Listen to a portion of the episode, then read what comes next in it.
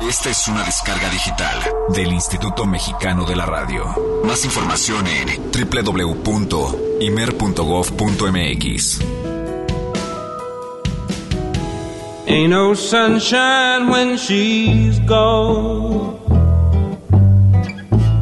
It's not warm when she's away. Mucho antes de que este tema se convirtiera en sinónimo de sacar pañuelo desechable, su autor ya era nuestro héroe. Un héroe de verdad. Y es que el cantante y compositor norteamericano Bill Withers, conocido también por sus éxitos Just the Two of Us y Lane on Me, tuvo su gran momento en 1971 a los 32 años. Trabajaba en una fábrica de Los Ángeles haciendo piezas para aviones, cuando Booker T. Jones, de la banda Booker T. and the MGs, aceptó producir su canción Ain't No Sunshine. La parte donde Withers canta I know, I know, I know y así 26 veces seguidas era solo una señal o una marca para Withers quien pensaba después terminar la letra.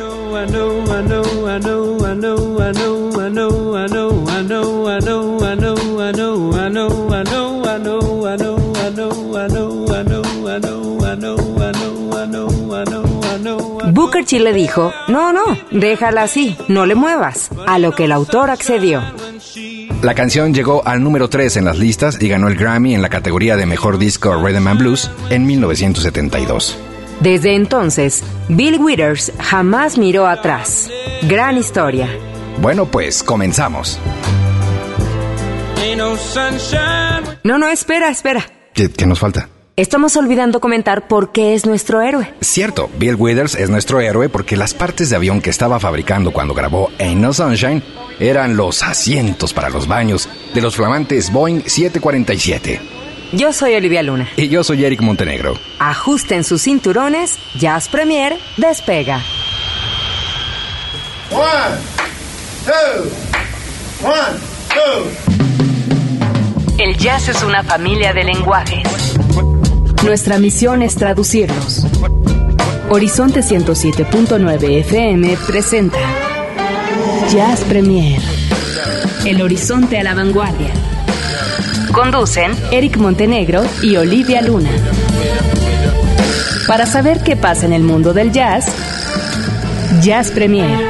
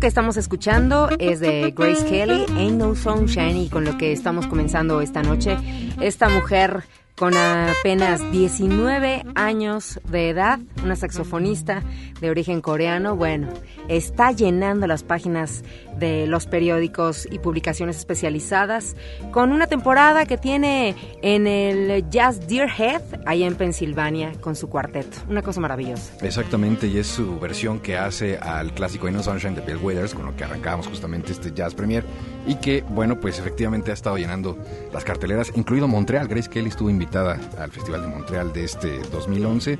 La verdad es que es un éxito tremendo. Incluso Ted Gioia, uno de los escritores más singulares y más avesados en este terreno, hacía una reseña sobre Grace Kelly y decía que está absolutamente sorprendido más allá de su música y de su interpretación, de que en su sitio web aparece ella con más de 200 personalidades del jazz. Dice, yo no sé cómo las conoció a todas, cómo le hizo, ¿no?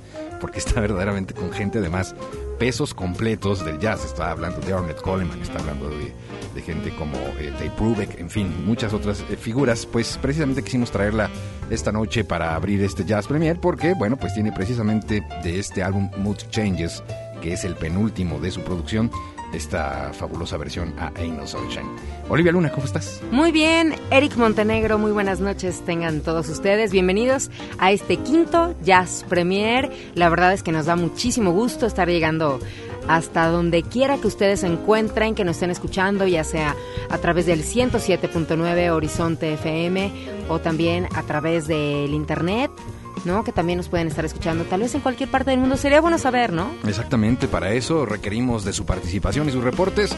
Recuerden que se ponen en contacto ustedes a través de el teléfono en cabina, la vía tradicional 560-10802, o si lo prefieren, bueno, nos encuentran en Twitter, twitter.com diagonal Jazz Premier, lo escribimos Jazz Premiere, y eh, también quiero aprovechar esta oportunidad para saludar a este equipo de producción que particularmente esta noche es gigantesco, comandado por Roberto López, Marcelo Oliver, muchas gracias, gracias a Álvaro Sánchez, gracias a Ceci González, y a toda, pues y todos y cada uno de los que hacen posible que este Jazz Premier aparezca cada jueves en punto de las 8 de la noche. Y bueno, tenemos también nuestra página de Facebook, la oficial de Horizonte, por si ustedes quieren darse una vuelta. Ahí normalmente posteamos las ligas de lo que platicamos durante esta noche, algunas fotografías y demás. Búsquenos como Horizonte Jazz FM México, que es la página oficial de esta estación de radio a través del 107.9 de FM, donde también encontrará la liga para escucharnos en línea. Y bueno, pues este Jazz Premier tiene mucha información de nueva cuenta. Hoy hemos hecho una especie de ejercicio zen para que todo quepa y no eh, dos horas sean como como agua, como sucedió la semana pasada. Y no nada más la semana pasada, sino programas anteriores, donde siempre nos hemos quedado como con cositas, pero no crean, poco a poco eh, va saliendo de alguna forma. Y bueno, para nosotros es un placer estar acá con todos ustedes. Exactamente, y este es el momento justo en el que todos nos tomamos de las manos y pedimos. y empezamos. Por Exacto, y pedimos por el jazz nuestro de cada día. Vamos al jazz nuestro de cada día. Amén. Jazz Premier lo pone a la vanguardia. Es jueves. Hoy toca compartir el jazz nuestro de cada día. Fíjate, Olivia, que esta sección empieza a ser comentada en el mundo de los eh, entre radioescuchas y gente que también que le sabe al jazz y me da mucho gusto porque se empieza a volver entonces ya sea una o dos o tres notas como la referencia a lo que está sucediendo en el jazz que esa es una de las intenciones de este programa estar como lo más actualizado posible.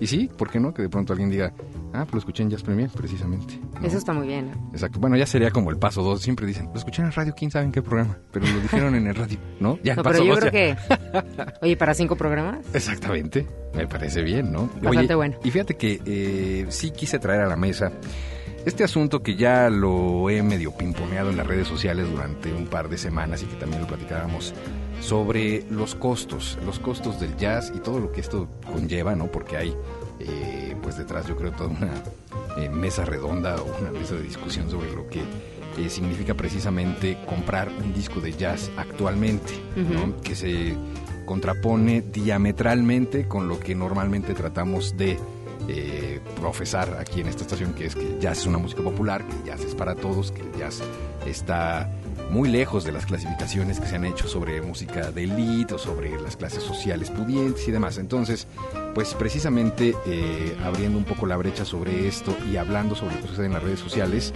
eh, yo creo que podemos abundar un poco más sobre cuánto cuesta verdaderamente eh, ser fanático del jazz, ¿no? Y cómo, pues sí, el discurso tristemente a veces lo tenemos que poner en pausa porque parece ser que, eh, pues sí es caro, es caro escuchar jazz, ¿no? No, sé, bueno, vaya, de alguna forma es pensar en, la industria musical que mucha gente dice que va en decadencia y que ahora lo digital es, es lo que está como en boga. Y hablando de eso, pues bueno, el, el sitio eh, web Contemporary Jazz realizó un estudio de costos de grabaciones de distintos proveedores de discos en MP3 y llegó también a la conclusión de que el portal de Amazon es el menos caro de todos.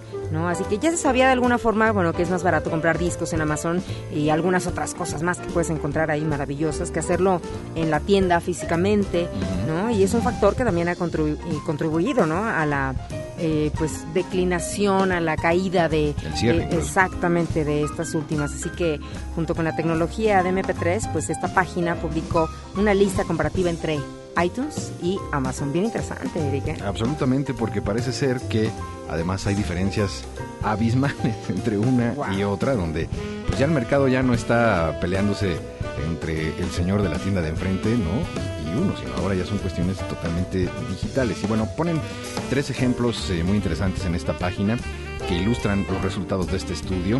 El álbum What's It All About de Pat Metheny, que ya presentábamos en este Jazz Premier, cuesta 11 dólares, 11.99 dólares en iTunes y 8.99 en Amazon. Ahí nomás para que vean ustedes. Y ahorita se han de quedar así como, a ver, ¿cómo, cómo estuvo eso? Pongámoslo a 12 dólares en iTunes. No, y 3, a 12, 9. 12, 12, exacto. Exacto, y a 9 en Amazon. El álbum Forever, que por cierto hoy es el su super disco de la semana, se los vamos adelantando. Forever de Korea, White y Clark.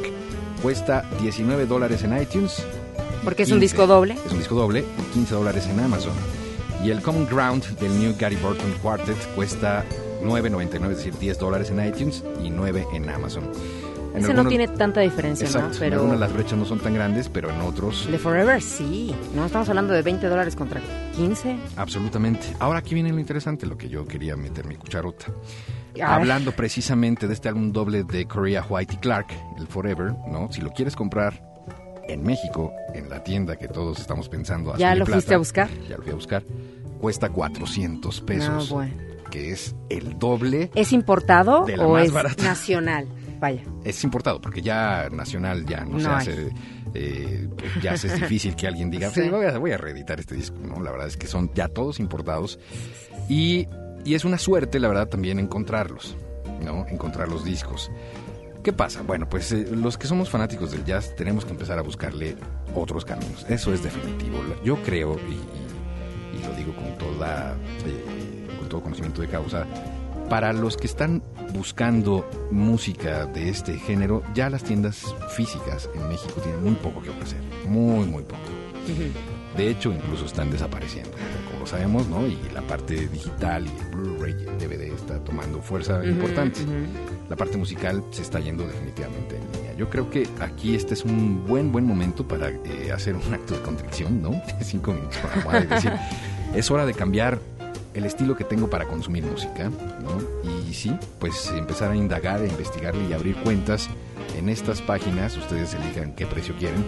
Amazon tiene una desventaja que Olivia lo ha subrayado muy bien, eh, que es que abrir una cuenta desde México todavía tiene algunos problemas, como puede ser tratar de suscribirse a Netflix o alguna de estas redes. Yo he querido bajar canciones en dado caso y te dice que solamente son para los que están en Estados Unidos, ¿no? Que no es lo mismo en el caso de iTunes que sí. puedes tener dos cuentas tal vez. Me parece que, exacto, en iTunes lo que sucede es que sí se está trabajando constantemente en la ampliación del catálogo para que lo de Canadá y Estados Unidos también sea compartido en México, aunque todavía hay una brecha importante. Pero sí puedes encontrar muchos más materiales en iTunes. Ahí va a ser ya una cuestión de decisión. ¿Qué quiero? ¿Encontrar el material? ¿Descargarlo fácil en mi cuenta de iTunes? Lo puedo hacer, pero me va a costar más caro. ¿O qué quiero? Más barato, pero voy a tener que eh, esperar a juntar unos 5 o 6 discos ¿no? en Amazon para poderlos pagar, ¿no? que si me los envían físicamente valgan la pena. Ahora, ese es el detalle que yo también te decía, que una cosa es el disco físicamente y otra cosa es la descarga, ¿no? Porque a lo mejor en iTunes pues en iTunes no te mandan el disco. O sea, tú lo descargas en línea y ahí está, ¿no? En el caso de Amazon, tú puedes pedir que te manden el disco físicamente o también lo puedes descargar. Sí, también. Que ese es este el detalle, ¿no? El, hecho de pedirlo, que te lo manden a tu domicilio, bueno, tiene a lo mejor un, un costo de envío y es lo que tú mencionabas. Bueno, júntate varios, varias cositas y el costo a lo mejor puede resultarte menor, ¿no? Es increíble porque en Amazon además lo que tú compras es, como bien dices, material físico llega y es más barato que en iTunes, que no lo tienes físico, es digital. y es más caro. Hay que, hay que pensarle. Pero bueno. No sé, como románticos de la música y como lo hemos dicho durante todos estos programas, el tener el disco físicamente, el arte y todo, es una cosa este, invaluable. Absolutamente, el arte objeto como tal. Bueno, pues yo para rematar esta nota quiero decirles que precisamente en esta excursión que hice hace unos días a la tienda más eh, famosa de esta ciudad, eh, me llevaba yo la lista de los cinco discos que ha publicado Jazz Week constantemente cada semana. Si yo quisiera tener los cinco discos de jazz más eh, importantes, eh, los actuales, y comprarlos en esta tienda. ¿Cuánto? ¿Cuánto? Eh, pues uno, te encuentras con que dos de ellos no existen, no están. Ok. No, para empezar. o sea, no, no, no llegaron a los tres, sí existen. Si te vas a los siguientes de la lista, te vas como al número 8 y luego al 11, porque tampoco están el resto de los discos. Juntas 5, 5 discos te cuestan aproximadamente 1.600 pesos. De los 5 más eh, eh, llevados y traídos actualmente, los más importantes. wow. Ahí se 1.600 pesos es salario mínimo, ¿no? Este, no, es, es una cantidad bárbara. Digo, a lo mejor sí habrá, y puede ser, y yo creo que tú sabes más de eso, quien sí lo pague pero el hecho es, es que es un abuso y creo que si están estas opciones y si lo que estábamos hablando de que la página de Contemporary Jazz ya hizo este estudio es porque ya se metió a ver algo más a fondo. Sí, claro, claro, incluso ya estudios así, en línea, ¿no? En fin, bueno, pues tomen ustedes sus decisiones. Yo solo les dejo eso ahí como la mosca en la oreja, ¿no? Ya es premiera el servicio al consumidor. Exactamente. Creo que es hora de cambiar los hábitos de consumo, sobre todo si gustan de este género, porque pues este asunto de lo que nos sucedía hace 10, 15 años de corra a la tienda de discos y todo, ya no hay. No existe eso, se, está acabando. Está ah, hay que cambiarle, hay que cambiarle, hay que buscarle. En fin, vámonos hablando de música y hablando del disco que eh, justamente eh, comparó esta página que ya mencionabas. Eh, que se llama Contemporary Jazz. Hablábamos del el tema de New Gary Burton Quartet. Exacto. El disco se llama Common Ground para que vean más o menos. Este disco, por cierto, es de los que no existen aquí en México. Es de las eh, novedades. Exactamente. Y el tema se llama Late Night Sunrise. Escúchenlo y disfruten, es maravilloso.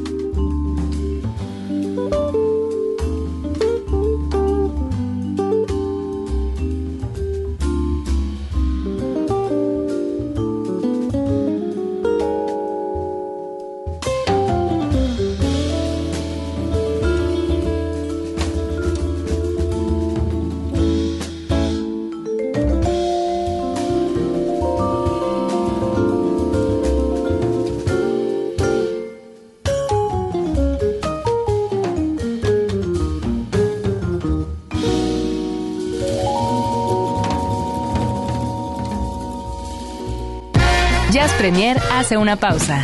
Estamos de vuelta en unos segundos. Mucha más información, mucho más Jazz Premier. Continuamos. Y seguimos con todos ustedes aquí a través de Jazz Premier y pues seguimos con el jazz nuestro de cada día, Oh, sí, con amén. más información para todos ustedes. ¿Y qué les suena si les digo eh, The Microsoft Jazz Band? ¿Qué? The Microsoft Jazz Band. Es así como, pues bueno, llama la atención, así como que a ver, una banda de Microsoft o, o el nombre o, o qué cosa, o ¿no? una aplicación, Una aplicación. un programa para hacer eh, a lo mejor música orquestal. Así es, bueno, pues es una, es una banda de jazz, eh, pues que prácticamente está formada por gente que ha tenido algo que ver con la compañía de Microsoft, ya sea ex empleados o actuales empleados, de repente, bueno, pues entre que amantes de la música, esto que el otro, y decidieron hacer su banda de jazz. Mira nada más, me parece muy bien. Y hay incluso hay personajes tan eh, singulares como eh, Microsofty Scott Dart, No, bueno, que es como parte de esta banda y es además como, eh, por lo que leo, pues, de los Caimanes, ¿no? Él además este, forma parte de otra banda que se llama Doctor Funk. Pero pues eh, debe de ser una actividad, supongo, de estas divertidísimas empresariales, en donde de pronto dicen, bueno, pues no, tú tocas, pues y además en Estados Unidos se da, Se da muchísimo mucho, ¿no? que alguien Y una toque el compañía- sax, el clarinete y la guitarra y demás. Claro, en una compañía. una compañía como esta tan grande, yo creo que siempre habrá a lo mejor hay comunes denominadores. Ahora, yo me imagino, ¿no? Eh, no sé, en los pasillos de la compañía y el letrero en el pizarrón, así de que si tocas algún instrumento, Exacto. Ven ¿te gustaría únete. formar parte? Exacto, comunícate con nosotros. Tú tienes, no, no sé. Exacto, pues queríamos incluirles eh, algo de la, de la Microsoft, um, ¿cómo se llama? Microsoft Jazz Band. Pero la verdad es que eh, todas sus grabaciones que, que aparecen en su sitio web, pues son como tomadas con cámara de video ahí casera, entonces el, el audio es bastante eh, malo. Lo que sí es que voy a subirme a este barco y voy a aprovechar para eh, sonar otra big band, una mucho más formal que dirige ni más ni menos que Roy Hargrove, Oye. que sí, No te quiero interrumpir, Eric, pero nada No más quiero decir que la página de la Microsoft Jazz Band, ahí pueden encontrar fechas de sus conciertos y todo el, Ah, claro, y claro. todo el rollo. O sea, que no crean que de verdad es una broma, es en serio. Y yo creo es que en la- serio. la vamos, yo creo que la vamos a postear en el, en el Facebook en este instante, el link para que vean las fechas de cada una de eh, las presentaciones de esta, de esta banda, que bueno, pues finalmente, y, y sabes que ves los videos y se ve que están como pues en estos lugares, ya sabes, como salones, ¿no? Sí, sí, Este, sí. O como en centros comerciales. eh, está padre, la verdad es que música es música que suene de, de quien tenga que venir y me parece genial, además que una empresa de este tamaño, bueno, pues tenga también su, su parte musical. Bueno, ahora te- sí. Sí, perdón. Te decía yo que justamente en este, en este mismo barco de Big Bands, pues sí quisiera aprovechar para sonar un poquito de lo que hace Roy Hargrove y su Big Band de este disco Emergence, que me parece eh, debe usted de tener en casa. Es, es una grabación de altísima calidad. Y hablando precisamente de lo difícil que son las Big Bands, bueno, pues Roy Hargrove, yo eh, me quedo con su declaración que dice que es el, el peor negocio que ha emprendido en toda su vida, ¿no? Es juntar Ajá. una Big Band, porque, bueno, pues como sabes, definitivamente juntarlos para ensayar, que coincidan las agendas para las presentaciones y además a la hora de repartir las bondades monetarias, Claro. pues bueno, Cuando les al- hay. sí, sí, les alcanza para una partitura y unos cigarros, yo creo, cada quien. Pero la verdad es que lo que hicieron, lo que dejaron para la posteridad a nivel grabación es absolutamente histórico. Este es el tema que eh, lleva por título el nombre del padre de Roy Hargrove, que se llama Roy Allen, y suena de esta manera.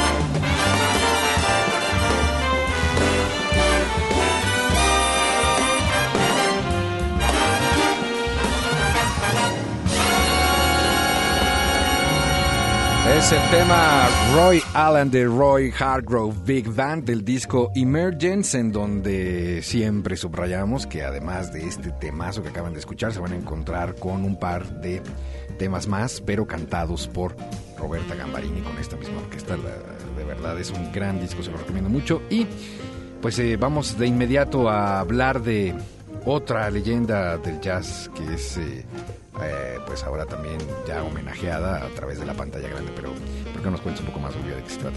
Estamos hablando de Clark Terry, que es, bueno, ya imagínate, 90 años de edad y pues un trompetista, maestro, que ha tenido toda una carrera. Entonces, bueno, pues ahora con este asunto de los documentales, que me parece a mí una cosa maravillosa para poder tener un acercamiento aún mejor a leyendas como el caso de Terry, bueno, pues eh, ahora se conjunta que bueno, un par de cineastas australianos de nombres Alan Hicks y Adam Hart, bueno, pues anunciaron que están por terminar ya la producción de este tan esperado documental sobre Terry llamado Keep on Keeping On, que pues cuenta la historia, que es una de esas frases que solía usar mucho Clark, tanto como sus compañeros de la música, como con sus alumnos, estudiantes que, bueno, ha tenido él, etcétera, etcétera, ¿no? Así que pronto vamos a poder ver, pues, este paso de, de las clases, ¿no? A lo mejor del contacto con los músicos. Vaya, una historia Además, te estás, haciendo, te estás haciendo fanática de los documentales, además. Es que, bueno, yo creo que esto de los documentales es como te lo decía en un inicio. Ilustrativo. sí, totalmente, ¿no? ¿Tú fuiste la primerita que viste el documental de Screaming Jay Hawkins? No lo terminé de ver, pero está loquísimo. porque, tiene, porque al estar en la red, de repente ya sabes, entre una cosa y otra. Pero él, o sea, loquísimo, con huesos en el pelo y eso súper no, no, no, digo, si hay alguien de los que nos está escuchando que, que le echó el ojo de esa ocasión que, los, que nosotros lo mencionamos, sabe muy bien a lo que De lo que estamos hablando, exacto. bueno, pues con Clark Terry no se van a encontrar con eh, huesos en el pelo, ni la nariz, ni nada, solo una gorra siempre como de capitán marinero, ¿no? Y un gran talento y un gran corazón de este hombre que, bueno, pues... Eh, ha hecho ya cualquier cantidad de cosas, imaginen ustedes, en tantos años, 250 galardones. Eh, estuvo trabajando desde muy joven con las orquestas de Charlie Barnett, estuvo con Count Basie, con Duke Ellington. Luego, bueno, pues lo hizo con muchas otras, encabezó sus propios grupos musicales, ha tocado con la mayoría de los gigantes del jazz de la segunda mitad del siglo XX. Ha sido invitado a tocar a la Casa Blanca, eh, ha escrito 13 libros eh, sobre él, yo pienso hacer lo mismo, nada más que unos 15 o 16 libros. Me parece que esta parte biográfica, ¿verdad? Debería de ser como un poco más disfrazadas. He escrito 13 libros sobre mí y sobre mi discografía. Oye, es que no, 13 libros estamos hablando de una buena cantidad. Es como, es como, precisamente haciendo números, pues es más de un centenar de álbumes los que ha registrado. Y no, bueno, cuando tienes una carrera así me parece digno de poderlo plasmar ¿no? en las letras. Y lo que yo digo es que hay gente que todavía no lo conoce. Además, exactamente. Pero yo se los voy a presentar a través de este Jazz Premier en conjunto con Olivia porque además aquí lo vamos a escuchar haciendo algo muy singular. Okay. Bueno, son dos eh, peculiaridades que tiene este tema.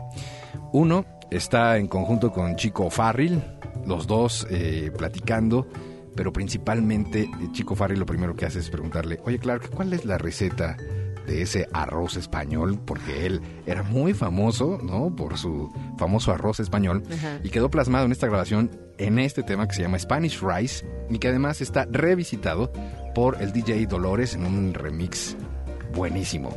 Se los dejo para que le pongan toda la atención. Y hoja y pluma, porque ahí va la receta del arroz español de Clark Terry. Oye, Clark.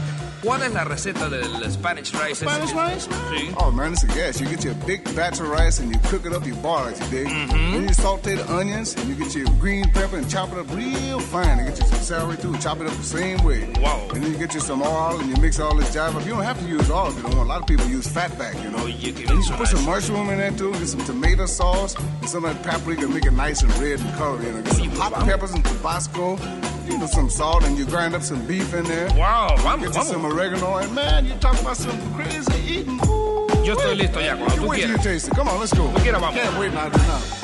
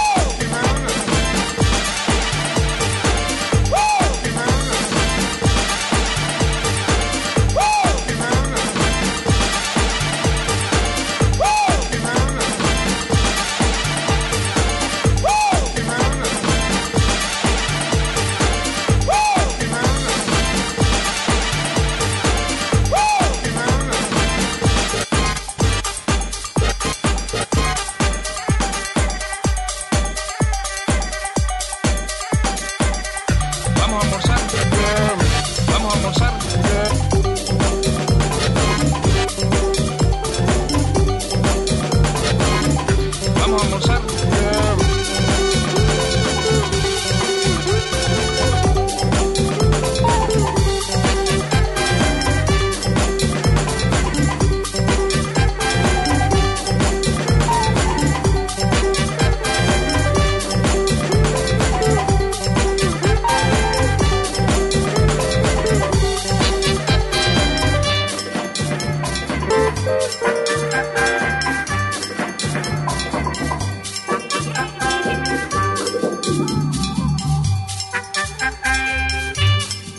esta ocasión, en nuestra sección de entrada por salida, platicamos con Pepe Morán. Pero, ¿quién es Pepe Morán? Bueno, pues José Antonio Pepe Morán Mercado nace en la Ciudad de México e inicia sus estudios pianísticos bajo la dirección del maestro Leopoldo González Blasco a la edad de 8 años. Su papá, Cecilio Chilo Morán, uno de los más grandes trompetistas de jazz que ha dado México, le inculca el amor por la música y le da las primeras clases de solfeo. Ya para finales de la década de los 90, Pepe ha generado un fuerte acervo de obras, sobre todo en el ámbito jazzístico y clásico. Pepe Morán se ha presentado en estos últimos años en salas como la Carlos Chávez, el Palacio de Minería, el Centro Nacional de las Artes, el Munal, el Palacio del Arzobispado de la Ciudad de México y en diferentes festivales de jazz en la República Mexicana. ¿Qué les parece si escuchamos qué fue lo que nos contó Pepe Morán acerca de este nuevo material discográfico? Todos y cada uno de los que conforman el planeta sincopado llegan a Jazz Premier para contarnos de viva voz sus experiencias, el contacto con la música. Solo hay un problema. Vienen de entrada por salida.